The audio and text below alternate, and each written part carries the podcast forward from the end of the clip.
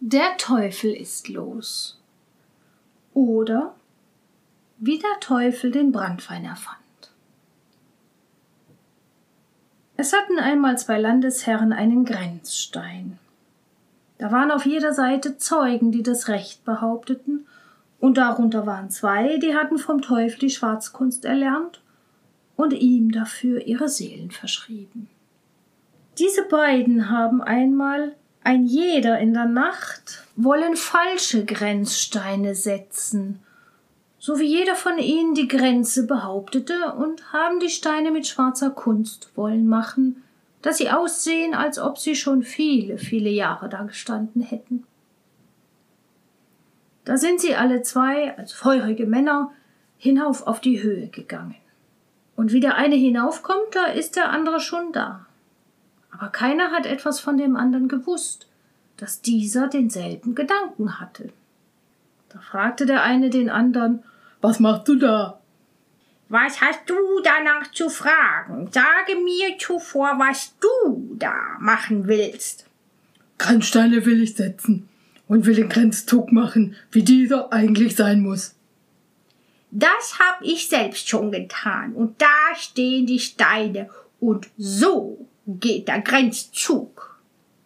Das ist nicht richtig, und so geht der Grenzzug. Mein Herr hat gesagt, ich hätte recht und ich solle nicht nachgeben. Wer ist denn dein Herr? Das wird auch ein schöner Monsieur sein. Der Teufel ist mein Herr. Hast du nun Respekt? Das ist nicht wahr, das ist mein Herr. Und mein Herr hat mir gesagt, ich habe recht und solle nicht nachgeben. Packe dich den Augenblick oder es geht dir schlecht. Und so kamen die zwei hintereinander. Und zuletzt gab der eine feurige Mann dem andern eine Maulschelle, dass ihm der Kopf herabflog und kullerte den ganzen Berg hinab. Und der feurige Mann ohne Kopf rannte hinter seinem feurigen Kopf her und wollte ihn haschen und den sich wieder aufsetzen. Aber er konnte ihn nicht einholen bis ganz drunten im Grab. Wie nun der eine dem andern die Maulschelle gegeben hatte und jener hinter seinem Kopfe herlief, da kam auf einmal ein dritter feuriger Mann dazu und fragte den, der oben blieb, Was hast du da gemacht? Was geht es dich an? Und was hast du mir zu befehlen? Den Augenblick packe dich deiner Wege oder ich mache es dir gerade so wie jenem. Halunke, hast du nicht mehr Respekt vor mir? Weißt du nicht, dass ich dein Herr der Teufel bin? Und wenn du zehnmal der Teufel selbst bist, so liegt mir daran gar nichts. Du kannst mich meinetwegen recht schön reinmachen. Diesen Gefallen will ich dir tun. Du sollst aber dein Leben daran gedenken. Und da fing der Teufel an und machte ihn rein, dass die Feuerputzen auf dem ganzen Bergrücken herumflogen. Aber wie er ihn so reinmachte, da ersah mein feuriger Mann den günstigen Augenblick und griff hin und erwischte den Teufel im Nacken, hielt ihn fest und sagte ihm Nun bist du in meiner Gewalt, nun sollst du sehen, dass du in der Menschenhänden bist Du hast dein Leben lang genug den armen Leuten den Hals herumgedreht und nun sollst du auch selbst einmal erfahren, wie es tut, wenn einem der Hals umgedreht wird. Und fing an und wollte dem Teufel den Hals umdrehen. Wie der Teufel sah, dass der feurige Mann ernst mit ihm machte, legte er sich aufs Bitten und gab ihm die himmelbesten Worte. Er solle ihn doch gehen lassen und sie solle ihm den Hals nicht umdrehen. Er wolle ihm auch alles tun, was er nur von ihm verlangte.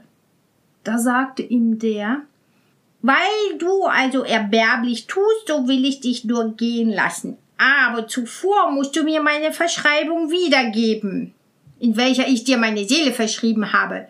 Und musst mir auch versprechen, ja, du musst mir das bei deiner Großmutter beschwören, dass du kein Teil mehr an mir haben willst, auch all dein Lebtage von keinem Menschen dir wieder die Seele zu verschreiben. Wollte der Teufel wohl oder übel, einmal stark er in der Klemme. Und wenn er loskommen wollte und wollte nicht den Hals herumgedreht haben, so musste er in einen sauren Apfel beißen und gab ihm seine Verschreibung wieder und versprach's ihm und verschwur sich bei seiner Großmutter, dass er keinen Teil mehr an ihm haben wolle und wolle auch alle sein Lebetag von keinem Menschen sich wieder lassen die Seele verschreiben. Wie er das alles getan hatte, ließ jener den Teufel los. Wie aber der Teufel wieder ledig war, da tat er einen Sprung zurück, dass ihn jener nicht etwa unversehens noch einmal erwische, und stellte sich hin und sagte Wo nun bin ich wieder ledig.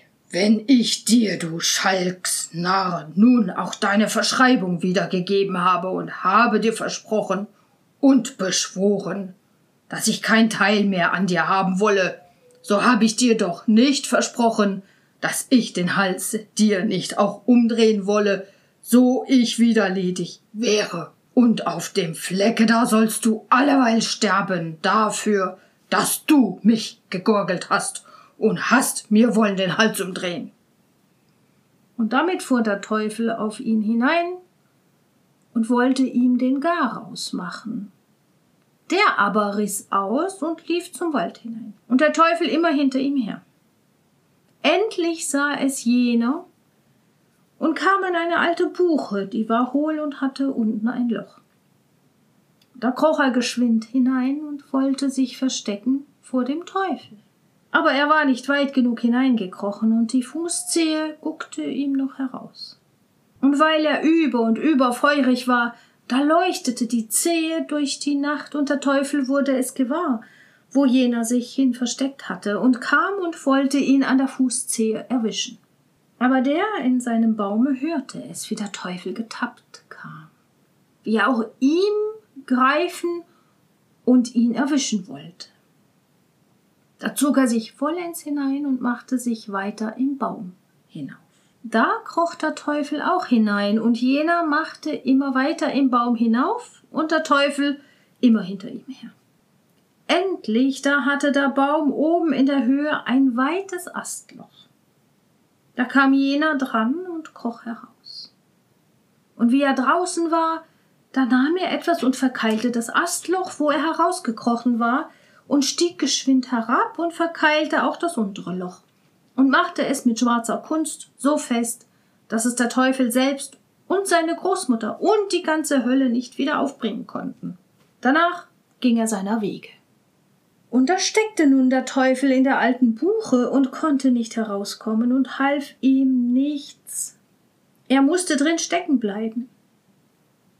Und da hat er lange Zeit darin gesteckt und vielmal zu jener Zeit, wenn Leute des Weges über jenen Berg gegangen sind, da haben sie ihn darin hören blöken und grunzen in seiner Buche. Endlich aber, wie der Holzschlag dort hinaufgekommen ist, da ist die Buche abgehauen worden. Da ist er endlich wieder herausgekommen und ist wieder frei geworden, der Teufel. Wie er nun wieder los war, da machte er sich auf und ging heim in die Hölle und wollte sehen, wie es aussehe. Aber da war alles leer darin, wie es in der Kirche in der Woche ist, und war keine Seele mehr zu hören noch zu sehen. Seit der Teufel damals fortgegangen und nicht wiedergekommen war und auch kein Mensch nicht gewusst hatte, wo er hingekommen war, da war nicht eine einzige Seele wieder in die Hölle gekommen. Und da war seine Großmutter aus Herzeleid gestorben und wie die tot war, da packten alle die armen Seelen, die dazu mal in der Hölle waren, auf und machten sich auf und davon und gingen alle miteinander in den Himmel. Und da stand er, Maus, Mutter, Stern, allein, in der Hölle. Und wusste seines Leides keinen Rat, wie er's wohl anfinge, dass er wieder arme Seelen bekäme, weil er es nicht mehr tun durfte und hatte es damals bei seiner Großmutter verschwören müssen, dass er von keinem Menschen sich wieder wollte die Seelen verschreiben lassen, und auf andere Weise bekam er damals keine Menschen in die Hölle. Und da stand er und wusste seines Herzeleids kein Ende und wollte sich die Hörner aus dem Kopfe raufen vor lauter Herzeleid und Jammer. Da fiel ihm auf einmal etwas ein. Wie er in der alten Buche gesteckt hatte und nicht herausgekonnt, da war ihm zuletzt die Zeit lang geworden und da hatte er über allerlei nachsimuliert und den Brandwein erdacht und erfunden. Das fiel ihm alleweil mitten in seinem Herzeleide wieder ein, und da dachte er sich, das müsse ein Mittelchen sein, wie er doch wieder arme Seelen in die Hölle bekommen könne. Und da packte er auf der Stelle auf und ließ die Hölle Hölle sein und ging nach Nordhausen und wurde ein Schnapsbrenner und machte Brandwein drein und drauf und schenkte ihn in die Welt hinein. Und er zeigte auch den Nordhäusern allen miteinander, wie der Schnaps gemacht wird und versprach ihnen viel Geld und Gut, wenn sie's lernten und Brandwein brennten. Und die Nordhäuser ließen sich's auch nicht zweimal sagen und wurden alle Schnapsbrenner und machten Brandwein und schenkten ihn in die Welt hinein. Seit dieser Zeit schreibt sich's her, dass bis auf den heutigen Tag so viel Brandwein in Nordhausen gebrennt wird, wie an keinem anderen Ort in der ganzen Welt. Aber wie sich's der Teufel gedacht hatte, so ging es auch. Wenn die Leute erst ein wenig Brandwein im Leibe hatten, da fingen sie an zu fluchen und zu schwören und fluchten und schwuren ihre Seele zum armen Teufel, dass sie der Teufel bekam, wenn sie gestorben waren, und brauchte ihnen darum nicht zu dienen, wie er sonst hatte tun müssen, wenn er eine arme Seele hatte haben wollen.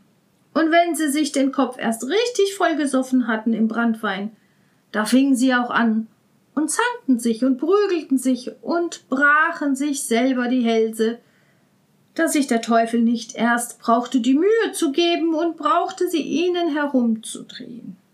Und wenn der Teufel sonst mit aller Mühe und Not hatte alle Wochen einmal seine arme Seele in die Hölle bekommen können, da kam sie jetzt dutzend und schockweise alle Tage hinein, und es dauerte kein Jahr, da war die Hölle zu klein geworden, und konnte der Teufel die Seelen nicht mehr unterbringen und musste ein ganz neues Stück lassen, anbauen an die Hölle.